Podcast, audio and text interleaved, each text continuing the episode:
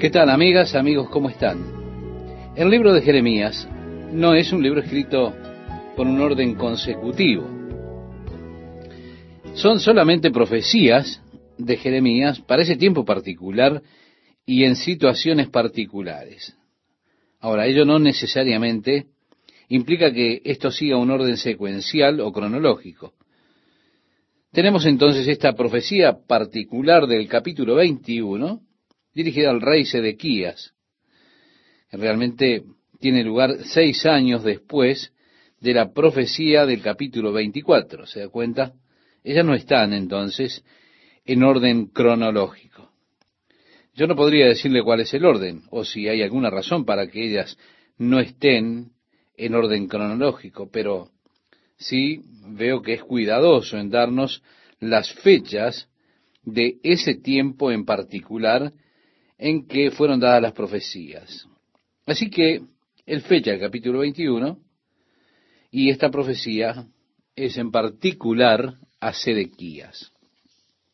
Comienza diciendo, palabra de Jehová que vino a Jeremías cuando el rey Sedequías envió a él a Pasur, hijo de Malquías, y al sacerdote Sofonías, hijo de Maasías, para que le dijesen, consulta ahora acerca de nosotros a Jehová.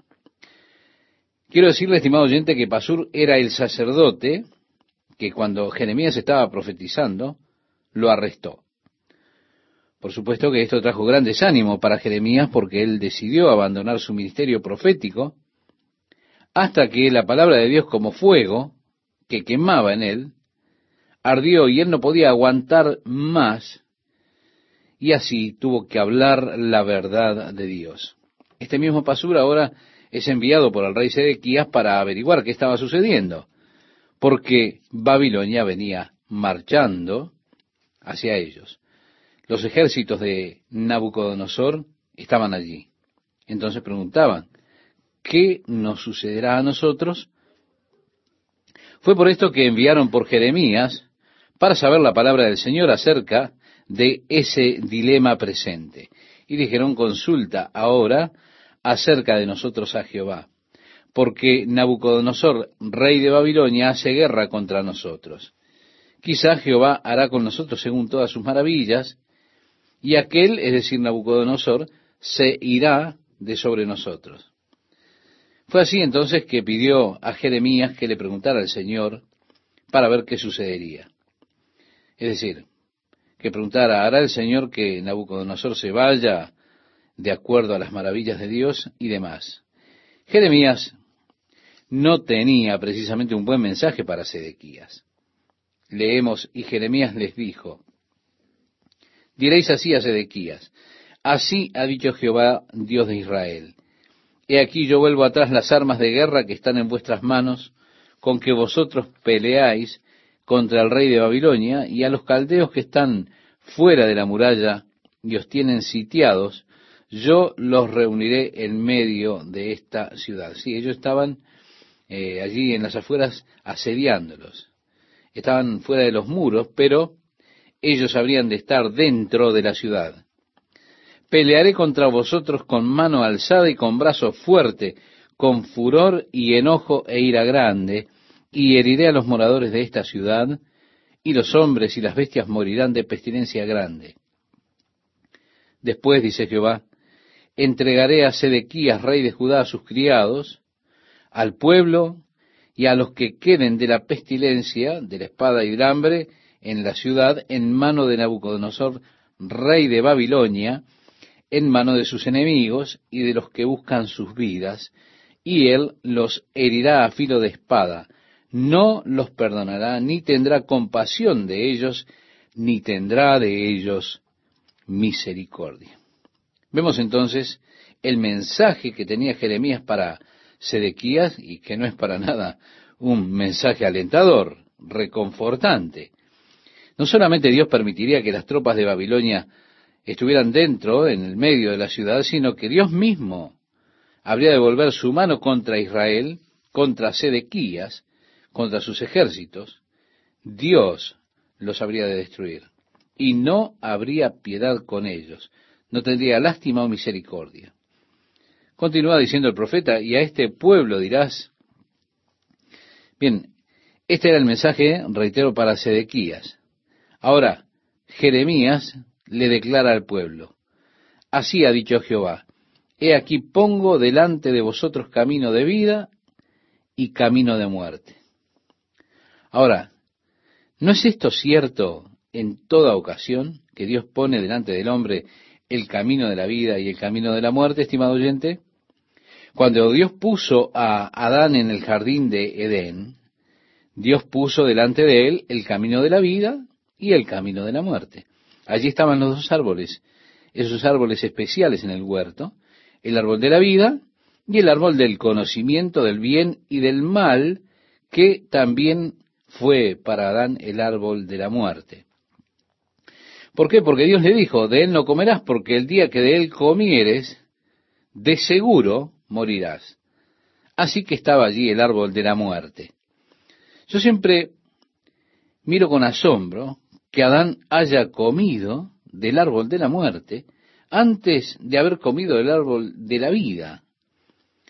Porque luego que él comió del árbol de la muerte, y el Señor lo saca a Adán del jardín, si usted recuerda, el Señor coloca un ángel allí para guardar el camino hacia el jardín, para que el hombre no regresara a comer del árbol de la vida y viviera para siempre en ese estado espiritual degradado permanentemente.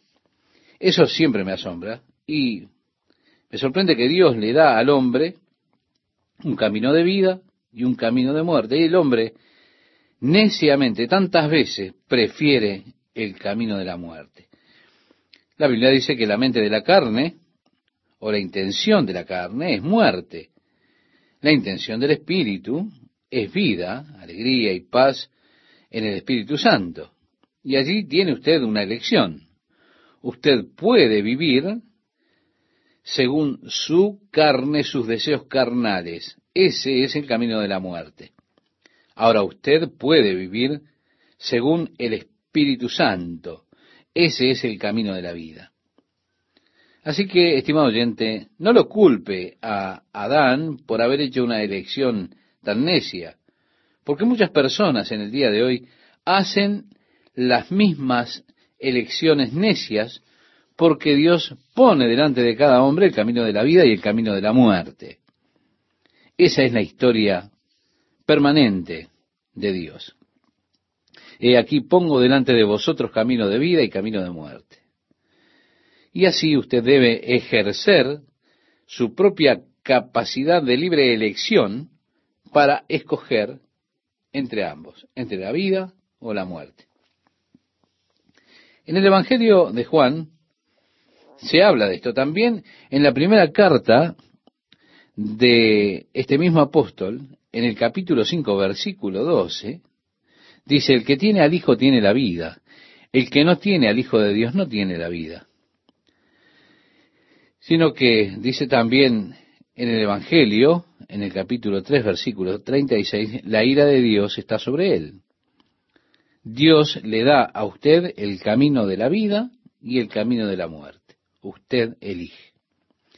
Así ocurre en este caso particular y Dios es el que dice, el que quedar en esta ciudad morirá a espada, de hambre o de pestilencia, mas el que saliere y se pasare a los caldeos que os tienen sitiados vivirá y su vida le será por despojo.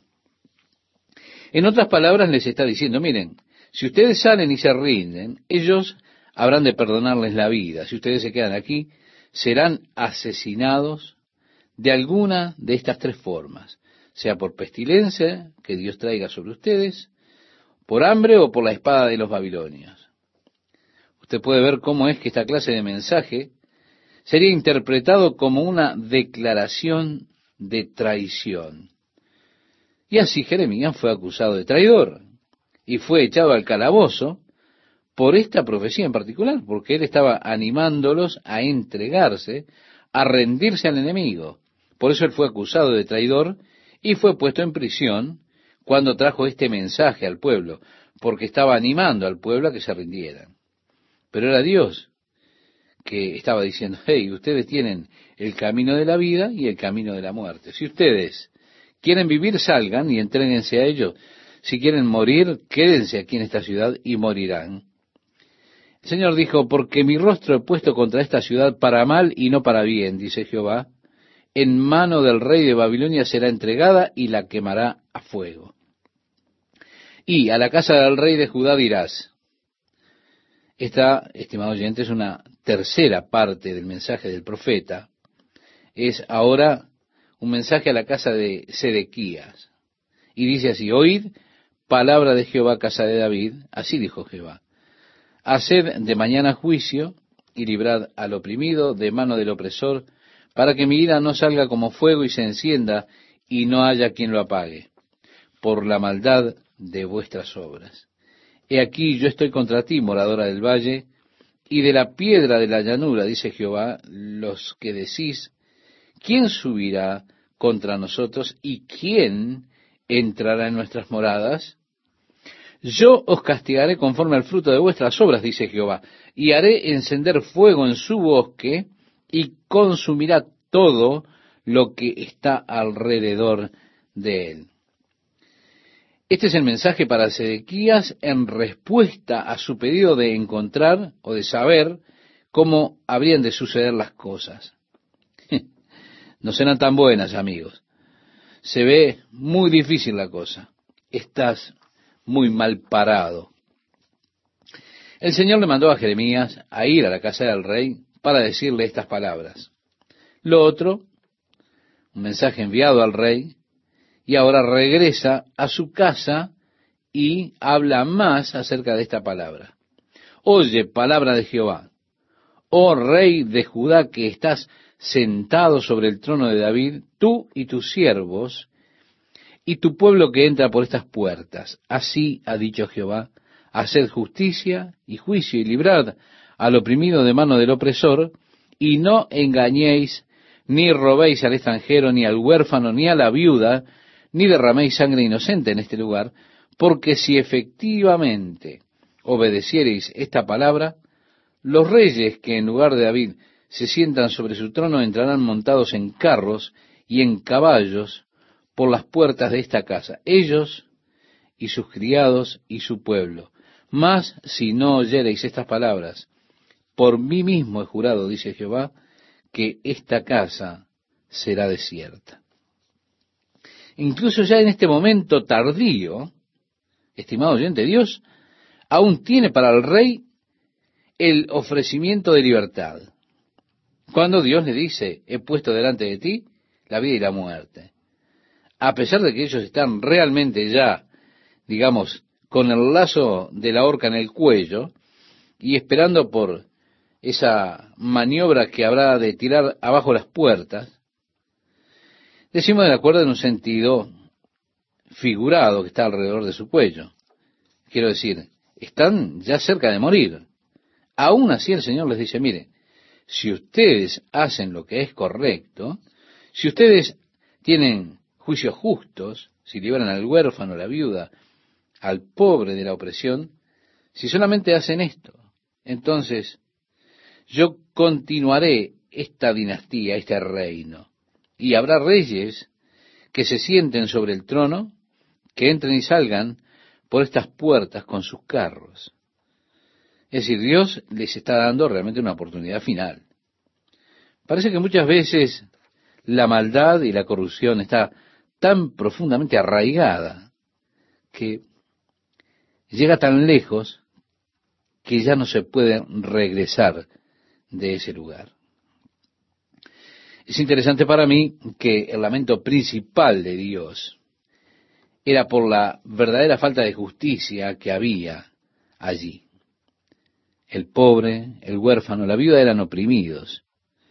Y esto es interesante, como Dios muchas veces se ocupa de la causa del pobre o del huérfano, de la viuda, que claman a Él. Aquí el juicio de Dios sería retrasado si ellos fueran justos si hacían juicio, si hacían justicia, si libraban a aquellos que estaban siendo dañados por manos de los que los oprimían. Se trataba de no ser violentos con los extranjeros, con los huérfanos, con las viudas.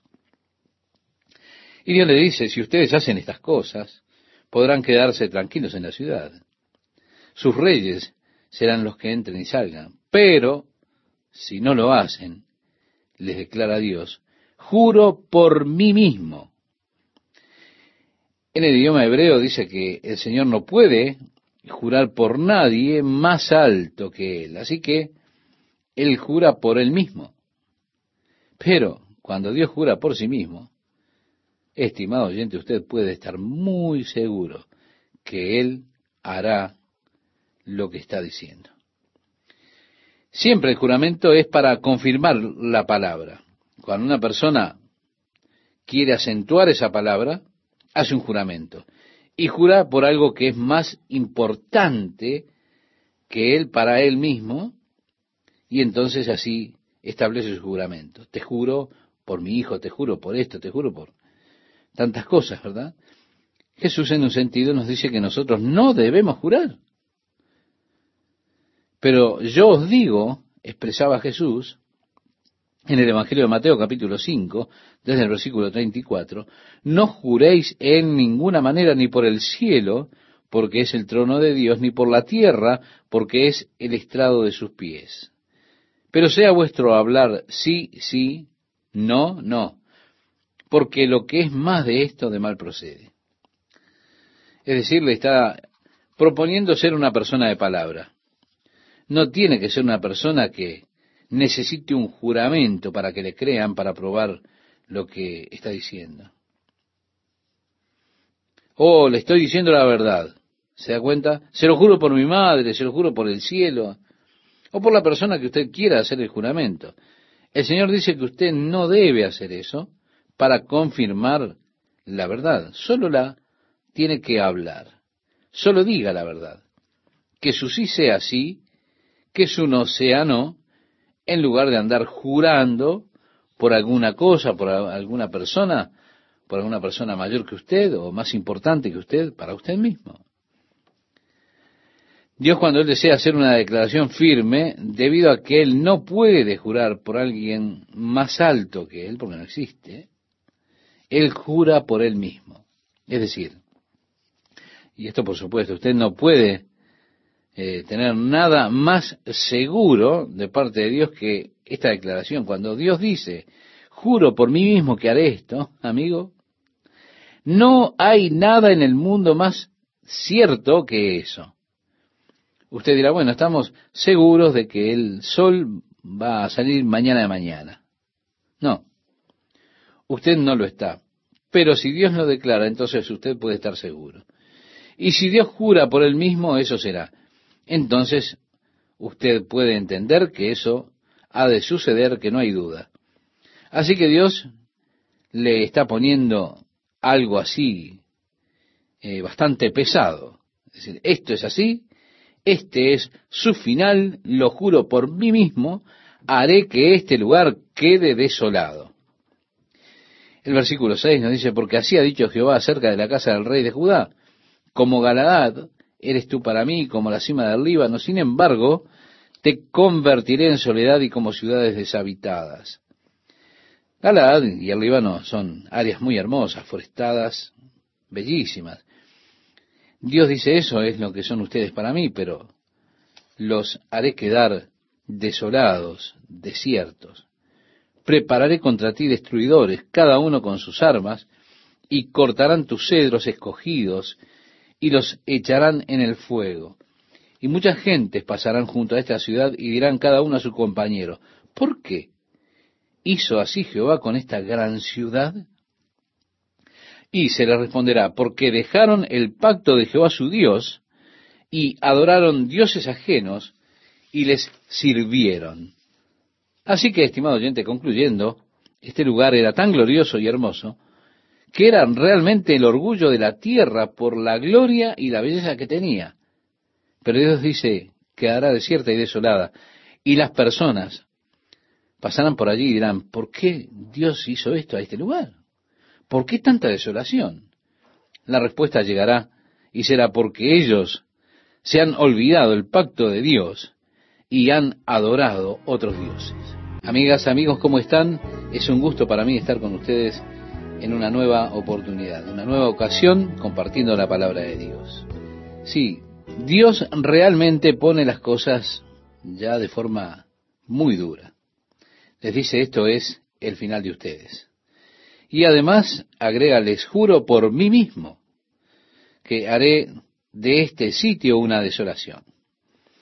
A partir del versículo 6 leemos, porque así ha dicho Jehová acerca de la casa del rey de Judá.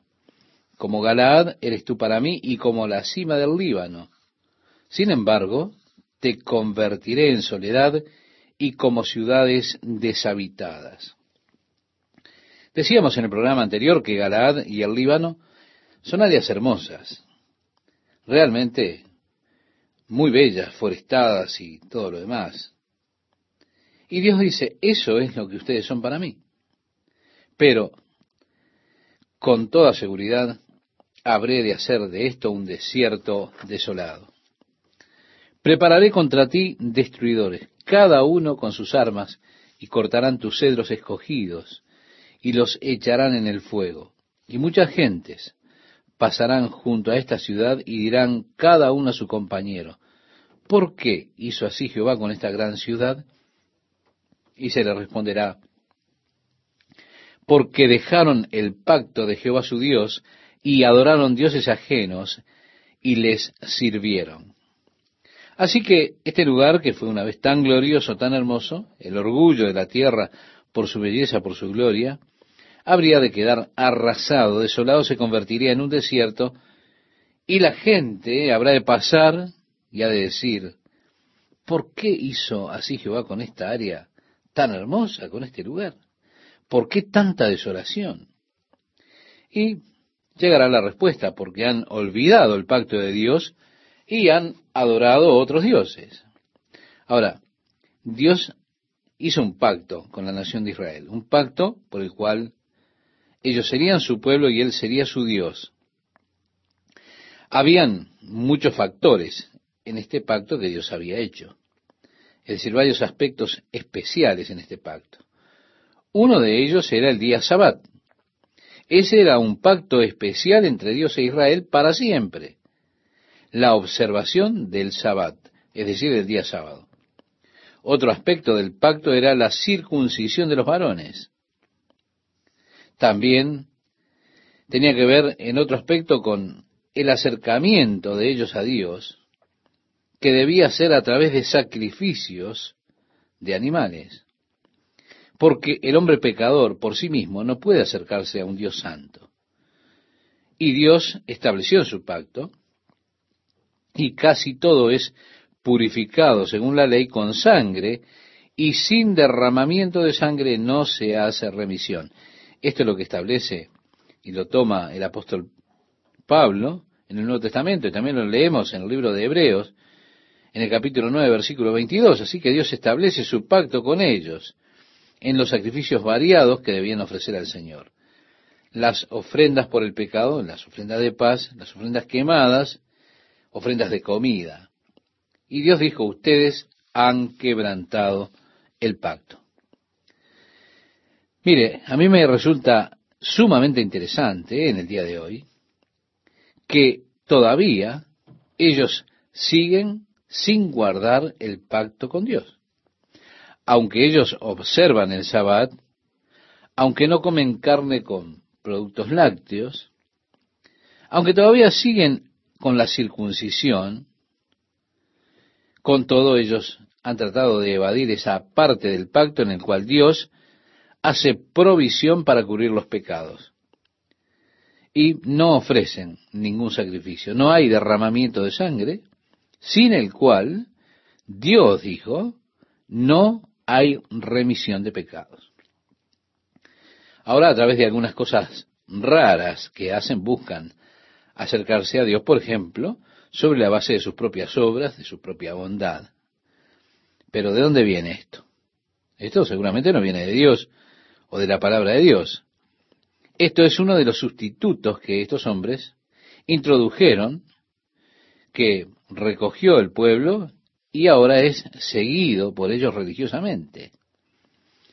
Así que en aquel gran día del año, el día de Yom Kippur, cuando el sacerdote debía ir a ofrecer sacrificio por la nación, cuando el sacerdote entraba en el lugar santísimo, allí donde estaba la presencia de Dios, para ofrecer allí el sacrificio al Señor en expiación por los pecados de todo el pueblo, ese día, ahora, en nuestro tiempo, es consagrado para la meditación acerca de las buenas obras que hacen y también las malas obras, teniendo la esperanza que estén balanceadas o más bien que se inclinen un poquito hacia las buenas obras, de modo que pesen más que las malas. Y así dicen, esta es mi aceptación delante de ti, oh Dios. Con todo, justo aquí en la profecía de Jeremías, Dios declara sus obras son como trapos de inmundicia delante de los ojos de Dios. ¡Qué tragedia! Ellos están tratando de ofrecerle trapos inmundos a Dios para expiar sus pecados. Eso no puede hacerse, no debe hacerse. Por eso Dios dijo, han roto el pacto. Y ellos continuaron quebrando ese pacto hasta el presente, hasta nuestros días. Jesús dijo cuando tomó la copa, la noche que fue entregado para morir, Él dijo, este es el nuevo pacto en mi sangre. Mi sangre que es derramada para remisión de los pecados. ¿Se da cuenta? Está estableciendo, ellos podrían venir a Dios ahora por medio de este nuevo pacto, ya no como judíos. Por supuesto, esta es para ellos una extraña verdad, porque ellos no guardan el pacto verdadero de Dios el derramamiento de sangre para remisión de pecados. Pero lo que ellos no se dan cuenta, ellos no tienen que guardar más esos rituales de la ley. Ya ha venido Jesucristo para derramar su sangre y por la sangre de Jesucristo pueden llegarse a Dios. Lo que ellos no se dan cuenta es que tienen esta parte ahora. Y ellos ofrecen en lugar de esto sus buenas obras. El apóstol Pablo, cuando le escribe a los Efesios, en el capítulo 2, versículo 8 y versículo 9, dice, porque por gracia sois salvos por medio de la fe, y esto no de vosotros, pues es don de Dios, no por obras, para que nadie se gloríe. ¿Se da cuenta, estimado oyente? Con todo esto ellos están buscando que Dios los acepte por sus buenas obras que hacen. Pero Dios no aceptará ninguna obra humana como factor de expiación del pecado para el hombre. Usted no puede trabajar a su modo, como usted quiera, en cuanto a la gracia de Dios, en cuanto al favor de Dios, no, no, en cuanto al cielo. Dios dice, sin derramamiento de sangre no hay remisión de pecado. Y sin remisión de pecado no hay comunión con Dios. Si usted tiene comunión con Dios, es allí donde debe estar la base para esa comunión.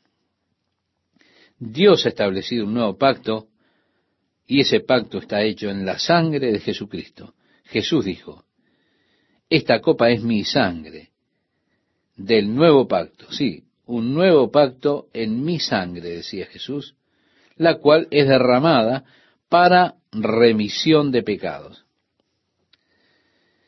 Ahora decimos, ah, ¿por qué el Señor no hizo esto? ¿Por qué está desolada esta ciudad que una vez fue tan gloriosa? Y fue porque olvidaron el pacto del Señor, su Dios, y fueron a adorar a otros dioses y a servirlos. En el versículo 10 leemos, no lloréis al muerto, ni de él os condoláis, llorad amargamente. Por quienes han muerto, no lloren por ellos. Ellos ya están fuera de esto, están fuera de esta miseria que está viviendo esta ciudad. Llorad por quienes son tomados cautivos por Babilonia. ¿Por qué? Porque en cuanto al muerto es el que se va, no volverá jamás, ni verá la tierra donde nació. Por supuesto, en un par de capítulos encontraremos que su cautividad habría de durar por setenta años en cuanto a esta nación que fue llevada cautiva a Babilonia. Así que hubieron unos pocos, muy pocos, que regresaron, que podían recordar aquel templo anterior que ellos solían ver cuando eran niños. Ancianos ahora, probablemente en sus ochenta años, ellos eran niños cuando fueron tomados cautivos y ahora están regresando a Jerusalén luego de la cautividad. Y cuando ponen los cimientos para la reconstrucción del templo, y está todo el mundo adorando, está todo el mundo emocionado, diciendo, oh, gloria, gloria a Dios, estos hombres estaban allí llorando porque tienen al pobre recuerdo de aquel glorioso templo que alguna vez había estado allí. Y es por esto que el profeta dice, no lloren por quienes están muertos, están bien. Quienes son tomados cautivos, ellos son los que tendrán sufrimiento continuo. Llorad por ellos. Porque así ha dicho Jehová acerca de Salum. Es decir, está hablando, Salum es Joacás, que fue llevado a Egipto por el faraón. Joacás fue rey de Israel por un periodo de tiempo, pero fue llevado cautivo a Egipto. Salum, hijo de Josías, rey de Judá, el cual reinó en lugar de Josías su padre que salió de este lugar. No volverá más aquí, sino que morirá en el lugar a donde lo llevaron cautivo y no verá más esta tierra. Es decir, Dios le anticipa a Joacás, habrá de morir en Egipto, nunca regresará.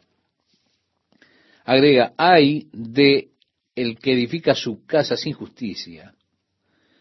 Si él está colocando esto sobre el rey Sedequías nuevamente, está hablando de él como el que edifica su casa sin justicia y sus salas sin equidad, sirviéndose de su prójimo de balde y no dándole el salario de su trabajo. ¿Por qué? Porque él era el rey y él rechazaba pagarle a aquellos que trabajaban en su casa. Y tiene que saber que Dios siempre está del lado del trabajador siempre está del lado del oprimido. Dios no quiere que usted se aproveche de nadie y especialmente de aquellos que no pueden sustentarse, que no pueden valerse por sí mismos, que necesitan de su trabajo. En definitiva, que no se aproveche de nadie, en verdad. Dios quiere justicia. No quiere aquellos que están sirviéndose de su prójimo de balde no dándole el salario de su trabajo. Aquellos que dicen, edificaré para mí casa espaciosa, salas airosas, que abre ventanas, la cubre de cedro, la pinta de vermellón. Sin duda debió ser una casa muy linda, paredes rojas con techos de cedro. Y allí viene la pregunta, ¿reinarás porque te rodeas de cedro? ¿No comió y bebió tu padre e hizo juicio y justicia y entonces le fue bien. Él juzgó la causa del afligido y del menesteroso y entonces estuvo bien. ¿No es esto conocerme a mí, dice Jehová? Mas tus ojos y tu corazón no son sino para tu avaricia y para derramar sangre inocente y para opresión y para hacer agravio. Le está hablando de su padre, por supuesto. Está volviendo a los días de Josías, y cómo en el reinado de Josías había justicia delante de Dios y Dios lo bendijo a Josías. Si él juzgó la causa del pobre y fue tan bueno con él, pero este rey, Joacás, era avaro. Él sacaba ventaja de cada uno del pueblo. Por tanto, así ha dicho Jehová acerca de Joacín, hijo de Josías, rey de Judá, no lo llorarán diciendo, ay hermano mío, y ay hermana, ni lo lamentarán diciendo, ay Señor, ay su grandeza. No, en sepultura de asno será enterrado, arrastrándole y echándole fuera de las puertas de Jerusalén. Por eso tenemos ese temible juicio en contra de Joacín, hijo de Josías. Sube al Líbano y clama, y envasanda tu voz y grita hacia todas partes, porque todos tus enamorados son destruidos, es decir, todos tus amantes. Te he hablado en tus prosperidades, mas dijiste no iré. Este fue tu camino desde tu juventud, que nunca oíste mi voz. Estimado oyente, ¿cuántas personas, cuando llega la prosperidad, sus corazones se alejan de Dios? Dios les habla, pero no escuchan. Porque Dios dijo esto ha sido así desde el principio, ustedes no obedecerán mi voz. Oh, que Dios nos ayude a que no sea nuestro caso, que Dios nos hable una y otra vez su palabra y que nosotros estemos con nuestros oídos cerrados para Dios. Dios ha declarado en su palabra cómo debemos hablar y cómo debemos vivir según el Espíritu y no según la carne. Y cuando Dios nos ha dado tantas advertencias de los peligros de la vida dominado por la carne, debemos estar atentos. Dios nos ayude si nosotros no le obedecemos a Él, si nos volvemos codiciosos, ambiciosos, comenzamos a sacar ventaja de las otras personas por causa de nuestra posición. Cuidado con eso. Jesús dijo a sus discípulos, los que son tenidos por gobernantes de las naciones se enseñorean de ellas, y sus grandes ejercen sobre ellas potestad, pero no será así entre vosotros, sino que el que quiera hacerse grande entre vosotros será vuestro servidor. Esto lo podemos encontrar en el Evangelio de Marcos, capítulo 10, versículos 42 y 43. Ahora, así tiene que ser en el reino de Dios. No trate de tomar ventaja de su posición. Si usted tiene una posición de liderazgo, de autoridad sobre los demás, no lo utilice para provecho personal. No lo use para construir su propia casa como lo hizo el rey. No saque ventaja injusta de los demás. Si algunos trabajan para usted, págueles. Si usted habrá de ser el jefe, aprenda a ser el siervo de todos. En lugar de tomar, de. Use su posición para ayudar y darle a aquellos que les falta. Por lo tanto, usted será de esa forma un verdadero siervo del Señor. Oh, que Dios nos ayude. Dios les dijo a aquel pueblo, hablé a ustedes en prosperidad y no me escucharon. Ese fue el caso. Ustedes no han escuchado, no obedecieron mi voz desde el principio. A partir del versículo 22 dice, a todos tus pastores pastoreará el viento y tus enamorados irán en cautiverio.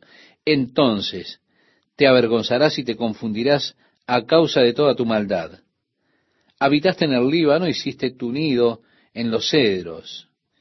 ¿Cómo gemirás cuando te vinieren dolores, dolores como de mujer que está de parto? Vivo yo, dice Jehová, que si Conías, hijo de Joacim, rey de Judá, fuera anillo en mi mano derecha, aún de allí te arrancaría.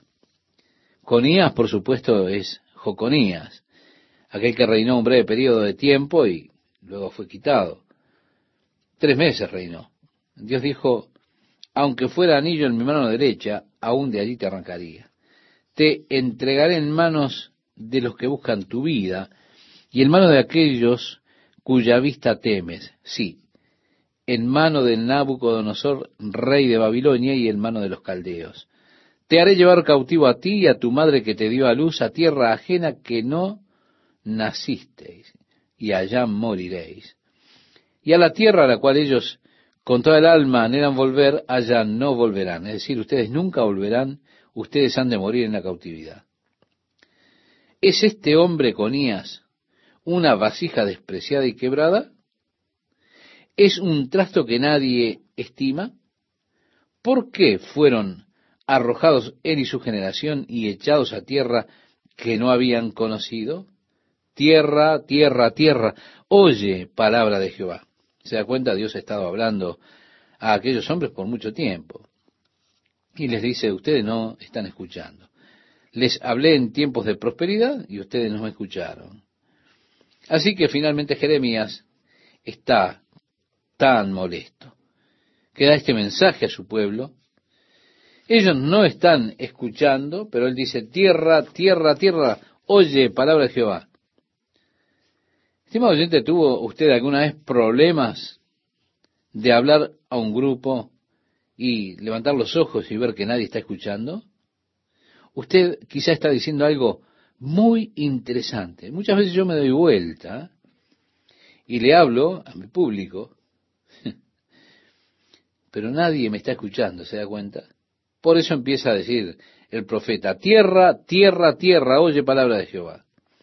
Así ha dicho Jehová, escribid lo que sucederá a este hombre privado de descendencia, hombre a quien nada próspero sucederá en todos los días de su vida, porque ninguno de su descendencia logrará sentarse sobre el trono de David, ni reinar sobre Judá. Sí, estimado oyente, este es el final de la línea.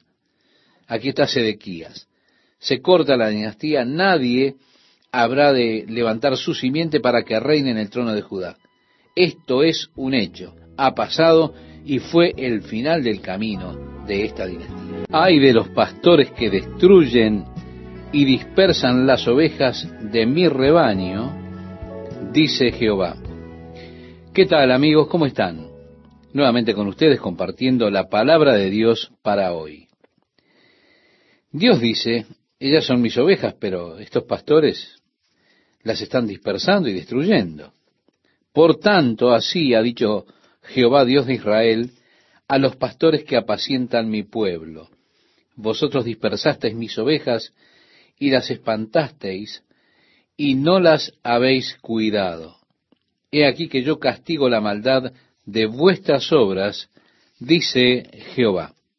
Si esos pastores malvados realmente no estaban alimentando el rebaño de Dios, sino que buscaban dañar el rebaño de Dios. Un verdadero pastor busca alimentar el rebaño de Dios. Ahora, un matón lo que busca siempre es dañar el rebaño de Dios. Mire, si esos evangelistas que andan por ahí le están escribiendo a usted, en cada carta que ellos le envían hay una directa insinuación apelando a usted para tener fondos sepa que ellos realmente no le están escribiendo a usted porque lo aman o porque se están preocupando por usted. A pesar de que ellos quizás le escriben, no, he estado pensando en usted esta semana, Dios ha puesto una pesada carga de oración en mi corazón por usted. ¿Está bien todo, hermano? Por favor, escríbame y cuénteme lo que está mal con usted y así yo puedo orar por usted. Y yo me apresuraré a llevar rápidamente los pedidos delante de Dios. Asegúrese de enviar su petición inmediatamente.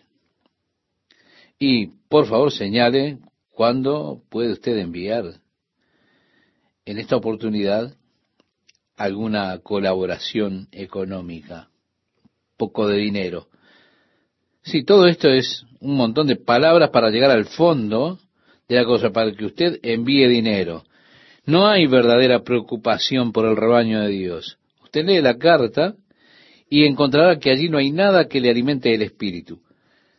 Entonces todo el propósito es dañar al rebaño de Dios. Eso no es un verdadero pastor y Dios dice, hay de ustedes pastores que realmente no alimentan mi rebaño. Dispersan el rebaño, destruyen el rebaño. Bien, le diré, yo no quisiera estar en los zapatos de ellos cuando tenga que estar delante del Señor, cada uno de ellos, para dar cuenta. Dios dice, y yo mismo recogeré el remanente de mis ovejas de todas las tierras a donde las eché y las haré volver a su morada y crecerán y se multiplicarán y pondré sobre ellas pastores que las apacienten y no temerán más, ni se amedrentarán ni serán menoscabadas, dice Jehová. En otras palabras, Dios les está diciendo que llegará el día en que los traerá de regreso y les dará pastores en aquellos días que realmente los alimenten. Y ellos entonces serán fructíferos, crecerán. El verso 5 dice, He aquí que vienen días, dice Jehová, en que levantaré a David renuevo justo y reinará como rey, el cual será dichoso y hará juicio y justicia en la tierra. Sí, eso es lo que dice, que llegará un día cuando levantará a David y de él ha de levantar un renuevo justo.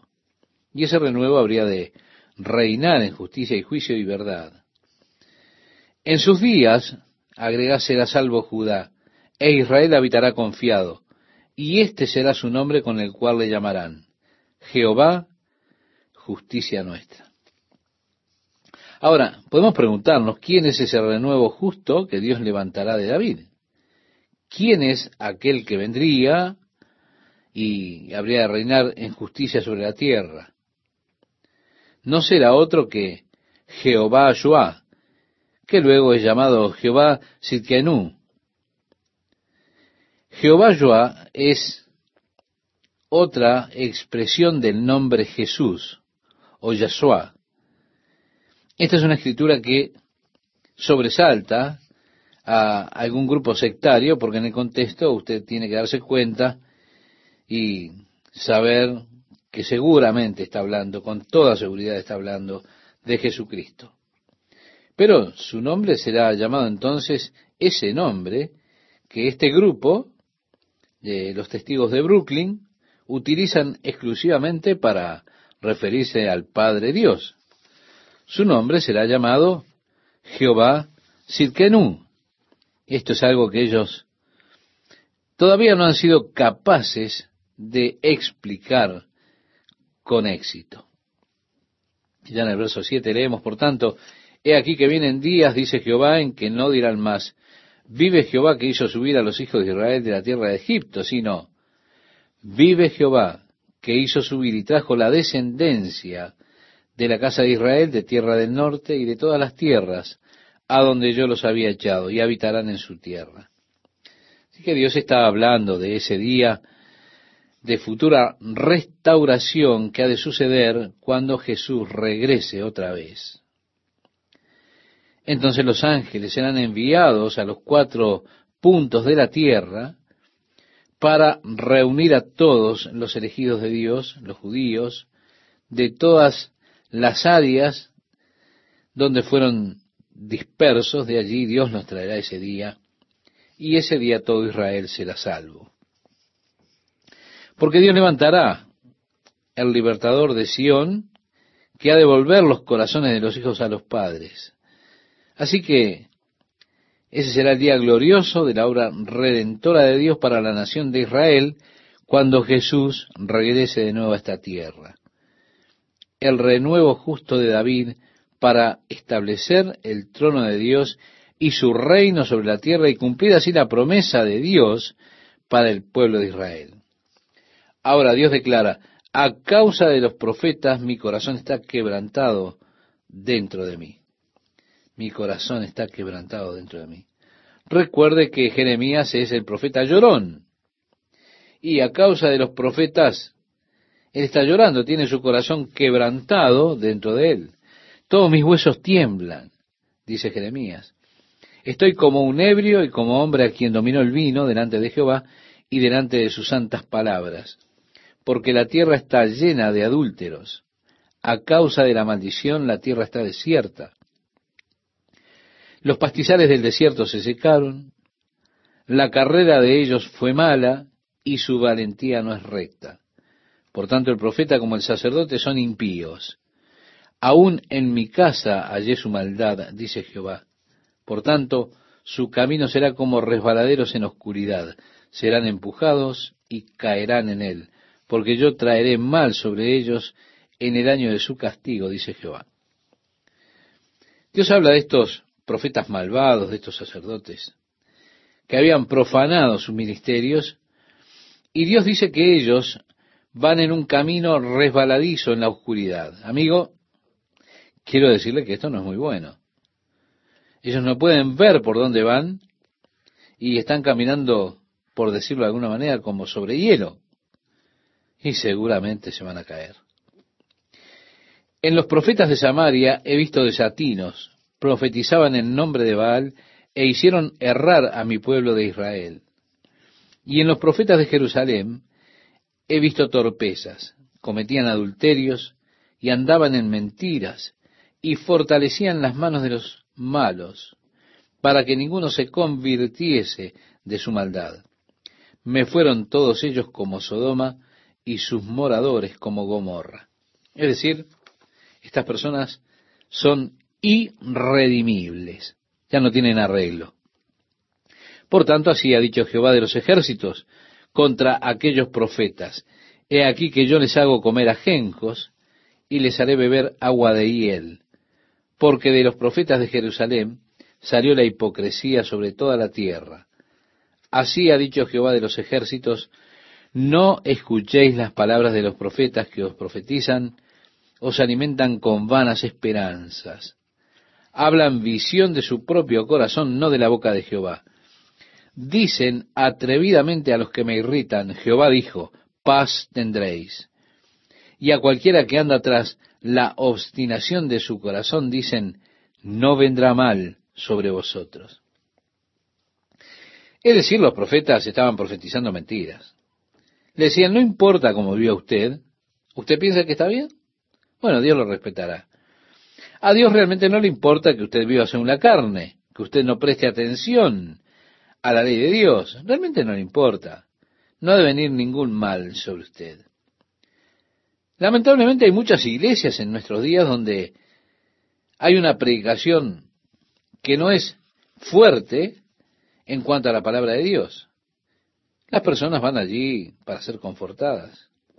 Y no importa, a pesar de que ellos caminan según su propia imaginación, sus propios deseos, ellos van a la iglesia y pueden salir sintiéndose bien, reconfortados.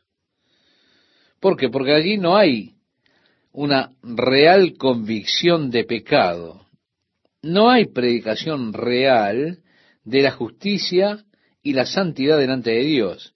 Y lo trágico es que esas personas están siendo confortadas en sus caminos malvados, siendo sosegadas en un falso sentido de seguridad. Muchos ministros el día de hoy le dirán a usted que el infierno no existe, que todo el infierno que usted ha de vivir será aquí en la tierra, y que todo el cielo que usted tendrá también es justamente aquí en la tierra. Nada de juicio futuro. Hay ministros que se burlan de la idea del infierno. Es paz en este lugar. De seguro Dios no vendrá sobre usted por el mal que usted ha hecho. No le va a venir ningún mal a usted. Es tremendo. Como tuercen la verdad. El verso 18 dice, porque ¿quién estuvo en el secreto de Jehová y vio y oyó su palabra? ¿Quién estuvo atento a su palabra y la oyó? Estas personas están hablando del Señor, pero Él dice, ellos nunca anduvieron en mi consejo. No conocen las cosas que yo he determinado. Aún así, ellos hablan por mí, pero ellos no saben de lo que están hablando. No han estado en mi consejo ellos no han escuchado mi palabra. Y agrega, he aquí que la tempestad de Jehová saldrá con furor, y la tempestad que está preparada caerá sobre la cabeza de los malos. No se apartará el furor de Jehová hasta que lo haya hecho, y hasta que haya cumplido los pensamientos de su corazón. En los postreros días lo entenderéis cumplidamente. Sí, ustedes lo comprenderán allí completamente. La retrospectiva siempre es mejor que la previsión. Es decir, cuando usted, aquello que sucede, mira hacia atrás y ve lo que sucedió, usted comprende entonces, podrá comprender que usted ha sido engañado por esos falsos profetas. Verá que era una mentira, que ellos estaban hablando en nombre del Señor y que fue engañado por ellos. Dios está diciendo que ese día vendrá. Usted mirará hacia atrás cuando la calamidad venga, cuando llegue el juicio, entonces usted se dará cuenta que esos hombres le han mentido todo el tiempo, diciéndole que no habría de venir ningún mal sobre usted, que habría paz. Dios dice, no envié yo a aquellos profetas, pero ellos corrían, yo no les hablé, mas ellos profetizaban. Pero si ellos hubieran estado en mi secreto, habrían hecho oír mis palabras a mi pueblo, y lo habrían hecho volver de su mal camino y de la maldad de sus obras. ¿Soy yo Dios de cerca solamente, dice Jehová, y no Dios desde muy lejos? Es decir, no estoy presente, yo no estoy en un lugar tan lejano en el cual ustedes no me puedan alcanzar. O un lugar en el cual estoy tan lejos que no sé lo que está sucediendo. No, Dios no habita en algún rincón remoto del universo. Cuando el apóstol Pablo hablaba con los filósofos epicúreos allá en Atenas, les decía, de este Dios es que quiero hablarles, porque había un altar para el Dios no conocido, porque en Él vivimos, nos movemos y somos. Es el Dios que se extiende por todas partes. Nadie puede escapar de su presencia. Dice Jeremías en el versículo 24 de este capítulo 23, ¿se ocultará alguno, dice Jehová, en escondrijos que yo no lo vea? no hay pecado secreto, estimado oyente. No hay pecado escondido. Dios sabe todo lo que hacemos. Él ve absolutamente todo. ¿Usted cree que se esconde a usted mismo de Dios o que puede esconder sus acciones de Dios? Entonces usted solo se está engañando a usted mismo. Dios dice, no lleno yo, dice Jehová, el cielo y la tierra, yo he oído lo que aquellos profetas dijeron profetizando mentira en mi nombre, diciendo, soñé, soñé. ¿Hasta cuándo estará esto en el corazón de los profetas que profetizan mentira y que profetizan el engaño de su corazón? ¿No piensan cómo hacen que mi pueblo se olvide de mi nombre con sus sueños que cada uno cuenta a su compañero, al modo que sus padres se olvidaron de mí, de mi nombre por Baal? Así que estos hombres están diciendo sus mentiras y eso hace que las personas se alejen de Dios. Dios dice, el profeta que tuviere sueño, cuente el sueño. Aquel a quien fuere mi palabra, cuente mi palabra verdadera. ¿Qué tiene que ver la paja con el trigo? Dice Jehová. Hay cierto peligro en nuestra búsqueda de los fenómenos espirituales en el día de hoy por los cuales Dios pudiera hablarnos a nosotros. Es decir, a través de un hombre que se llama a sí mismo profeta. Y usted va hacia él, él coloca su mano sobre su cabeza y allí comienza a profetizar sobre usted, revelándote a usted cosas de su pasado, revelándole a usted cosas que nadie más sabe hasta que su corazón está realmente confirmado y dice, wow, este hombre realmente debe saber de lo que está hablando. En esta área hace unos años un joven que hacía estas cosas anduvo por aquí. Esta joven tenía una habilidad muy extraña para profetizar acerca de las personas. En su profecía ya revelaba secretos de sus pasados. Muchas personas fueron atraídas por ella y fueron dirigidas a ella por una de las iglesias carismáticas más grandes del país, presentándola a ella como la maestra de escuela dominical por un tiempo. Nosotros teníamos un hombre joven aquí, un ministro que tenía un gran potencial. Yo trabajé con él en varios campamentos de verano. Nosotros pasamos mucho tiempo juntos con la palabra de Dios y orando. Este joven estaba buscando a Dios. Él fue y escuchó a esta mujer y fue atraído por esta extraña habilidad que tenía ella de ser capaz de profetizar y decir tantas cosas de la manera que lo hacía. Así que él concertó una cita con ella y fue en determinada oportunidad a su casa. Ella allí comenzó a, a revelarle a él toda clase de cosas acerca de su pasado, acerca de su buena y hermosa madre. Y cuando ella le iba relatando todas estas cosas a él, él quedó cautivado por la habilidad de esta mujer de ser capaz de ver tan claramente todas las cosas, ella comenzó a profetizar direcciones y guía para su vida. Sí, ella comenzó a dirigirlo a este joven para contactar a su madre a través de sesiones de espiritismo. Este joven que tenía un tremendo potencial, que había sido utilizado por Dios de una manera tan gloriosa entre los jóvenes, hoy está totalmente apartado, está fuera de eso. Esta mujer se lo llevó por el mal camino. Este joven no quiso escuchar el consejo de la palabra de Dios. Esta mujer realmente lo hechizó a él con esa facultad que poseía, esa habilidad que tenía esta mujer, que realmente no era de Dios. Estimado oyente, hay un verdadero y grandísimo peligro en buscar fenómenos sobrenaturales para que guíen nuestra vida, para que nos dirijan, en lugar de recurrir a Dios y a la palabra de Dios. Una persona que dice, oh, tuve un sueño, quiero contarle mi sueño, o le dice, ¿qué quiere decir mi sueño? Mire, ¿sabe lo que le digo? Yo no lo sé. Porque la Biblia dice que el que tiene un sueño, que cuente el sueño. Deje que le cuente el sueño a otra persona. En cuanto a mí, no venga a preguntarme porque le diré, yo no lo sé.